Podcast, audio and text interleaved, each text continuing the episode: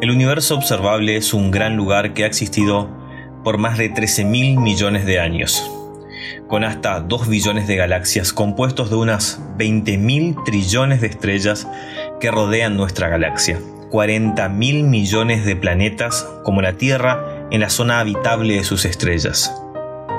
Cuando miramos estos números es difícil imaginar que no haya nadie ahí fuera. ¿Cuánto cambiaría la percepción que tenemos de nosotros mismos si encontráramos a otros? Creo que solo sabiendo que este vasto lugar no está muerto cambiaría nuestra perspectiva sobre el exterior y podría ayudarnos a superar nuestras peleas idiotas. Pero antes de buscar a nuestros nuevos amigues o enemigues, tenemos que definir qué es lo que estamos buscando. Esto es Psicodelia Nerd y hoy toca Clasificando Civilizaciones. En un universo tan grande y sobre todo tan viejo, tenemos que suponer que las civilizaciones comenzaron millones de años separadas unas de otras y se desarrollaron en diferentes direcciones y velocidades. Así que no solo estamos mirando a distancias de decenas de cientos de miles de años luz. Estamos buscando civilizaciones que van desde el hombre de las cavernas hasta unas súper avanzadas. Entonces necesitamos un marco conceptual para permitirnos pensar mejores ideas que nos permitan buscar. Debemos intentar responder, ¿existen reglas universales que siguen las especies inteligentes? Actualmente el conocimiento que tenemos sobre las civilizaciones está solo basado en las observaciones a nosotros mismos, por lo que podemos hacer suposiciones incorrectas. Aunque eso es mejor que nada. Sabemos que comenzamos solo con mentes y manos con los cuales pudimos construir herramientas. Sabemos que somos curiosos, competitivos, codiciosos por recursos y también somos expansionistas.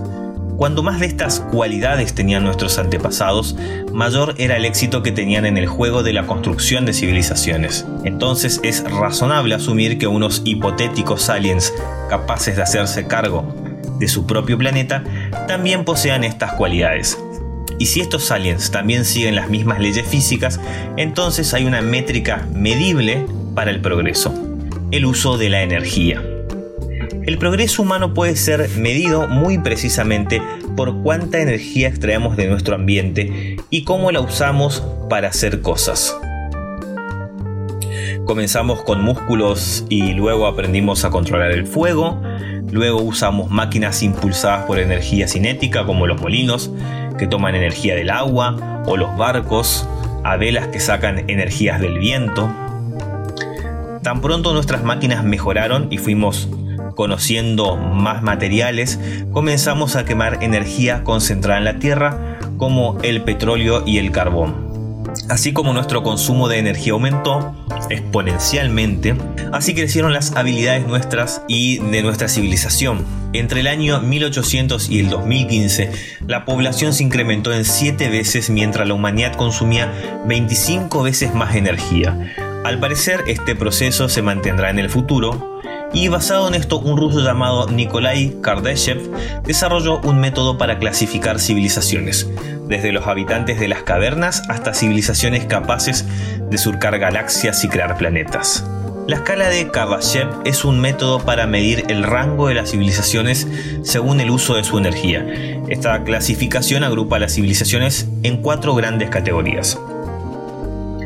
Las del tipo 1 capaces de usar toda la energía disponible en su propio planeta, las civilizaciones del tipo 2 capaces de usar la energía de su propia estrella y sistema planetario, la civilización del tipo 3 es capaz de usar la energía disponible en su galaxia, y por último la civilización del tipo 4 que es capaz de usar la energía disponible de múltiples galaxias. Estos niveles están tan lejos los unos de los otros que es como comparar un hormiguero con una gran ciudad.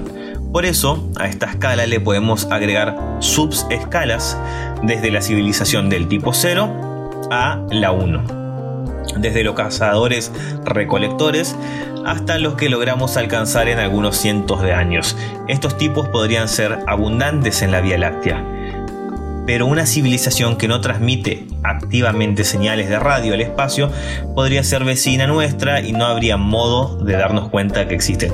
Incluso si transmitieran señales como nosotros, no serían de mucha ayuda. En una escala interestelar la humanidad es prácticamente invisible. Nuestras señales podrían extenderse por unos 200 años, pero esto solo es una pequeña parte de la Vía Láctea, muy pero muy pequeñita. Incluso si alguien estuviera escuchando a unos cuantos años luz, nuestras señales se degradarían hasta hacer un ruido imposible de ser identificado como una fuente de una especie inteligente. Hoy la humanidad se ubica en torno al nivel 0,75 de esta clasificación de civilizaciones. Hemos alterado nuestro planeta, hemos creado gigantes estructuras de minería, arrasado con bosques y montañas, drenado pantanos, hemos creado ríos, lagos y combinado la composición de la temperatura de la atmósfera, la hemos cambiado. Y si continuamos así y no hacemos mierda en nuestro planeta y no nos cagamos muriendo todos, nos convertiríamos todo en una civilización del tipo 1 en los próximos siglos. Cualquier civilización que llegue a ser de tipo 1 está obligada a buscar afuera, porque es posible que siga siendo curiosa, competitiva, codiciosa y expansionista. El siguiente paso razonable hacia la transición al tipo 2 es tratar de alterar y colonizar planetas y cuerpos celestes. Podría iniciarse con bases en el espacio, pasar infraestructuras e industrias cerca de nuestro planeta, moverse hacia colonias y terminar terraformando otros planetas combinando su atmósfera, rotación o posición. Así como una civilización se expande y usa cada vez más recursos y espacio, su consumo de energía crece con ella. Así que en algún punto es posible embarcarse en el más grande proyecto que una civilización del tipo 2 puede asumir. Aprovechar la energía de su estrella construyendo alguna mega estructura alrededor de ella para atrapar toda su energía. Una vez que esta mega estructura esté terminada, la energía será prácticamente ilimitada para modificar su sistema planetario como mejor les parezca y si siguiéramos siendo curiosos, competitivos, codiciosos, la siguiente frontera será movernos hacia estrellas que están a años luz de nosotros. Para una civilización del tipo 2, otras estrellas pueden sentirse tan lejanas como Plutón lo está de la Tierra. Esto inicia la transición al tipo 3. Este paso es tan lejano que es difícil imaginarse cómo exactamente serán nuestros desafíos y cómo los resolveremos. Cuando más se aproxima una civilización al tipo 3, más difícil se vuelve desentrañar lo que podríamos ser. Podrían descubrir nuevas leyes físicas, podrían entender y controlar la materia y energía oscura o ser capaces de viajar más rápido que la luz. Quizás seamos incapaces de comprender sus motivaciones tecnológicas y acciones.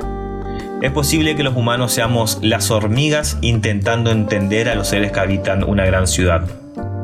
Una gran civilización del tipo 2 justo ahora podría estar considerando a la humanidad demasiado primitiva para tratar de hablarle, una civilización del tipo 3 nos vería tal vez como nosotros vemos una colonia de bacterias enhelando una garrapata cerca de la axila de un perro. Quizás no nos consideren como seres conscientes o siquiera consideren relevante nuestra supervivencia. Pero la escala no necesariamente termina aquí. Hay científicos que sugieren que podría haber civilizaciones del tipo 4 y 5 cuya influencia se extendería sobre cúmulos o supercúmulos de galaxias, Tan imperfecta como esta clasificación puede ser este experimento mental que estamos haciendo. Pero si nuestras ideas sobre la naturaleza de las especies que forman civilizaciones interestelares son medianamente correctas, entonces podemos estar muy pero muy seguros de que no hay civilizaciones del tipo 3 o superior cerca de la Vía Láctea. Su influencia con toda probabilidad sería tan amplia y su tecnología tan lejana por sobre la nuestra que no nos pasaría inadvertida. Deberíamos ser capaces de ver o detectar su infraestructura o movimiento.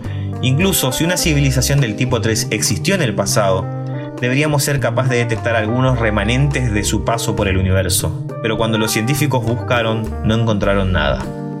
No encontraron remanentes de estrellas drenadas, mega infraestructuras deterioradas o restos de grandes muros estelares. Así que parece que no están allí o tal vez nunca estuvieron. En cierto modo es un poco triste, pero también es tranquilizante. Nos deja la galaxia para nosotros y nuestros semejantes, Así que las civilizaciones más prometedoras a buscar quizás estén en un lugar comprendido entre el 1.5 y el 2.5 de la escala. No deberían ser muy avanzadas para entenderlas a ellas y a sus motivaciones. Quizás ya hayan terminado sus primeras megaestructuras, probablemente también estén mirando hacia las estrellas buscando a otros. Aunque puede ser que lo hayamos entendido todo mal y el llegar al tipo 2 no signifique expandir las fronteras y la humanidad siga demasiado inmadura para pensar lo contrario. Por ahora, todo lo que sabemos es que no hemos visto a nadie aún, pero tranquilo porque recién empezamos a buscar. Gracias por escucharme y si te interesa que siga haciendo contenido de este tipo, no dudes en compartir y suscribirte.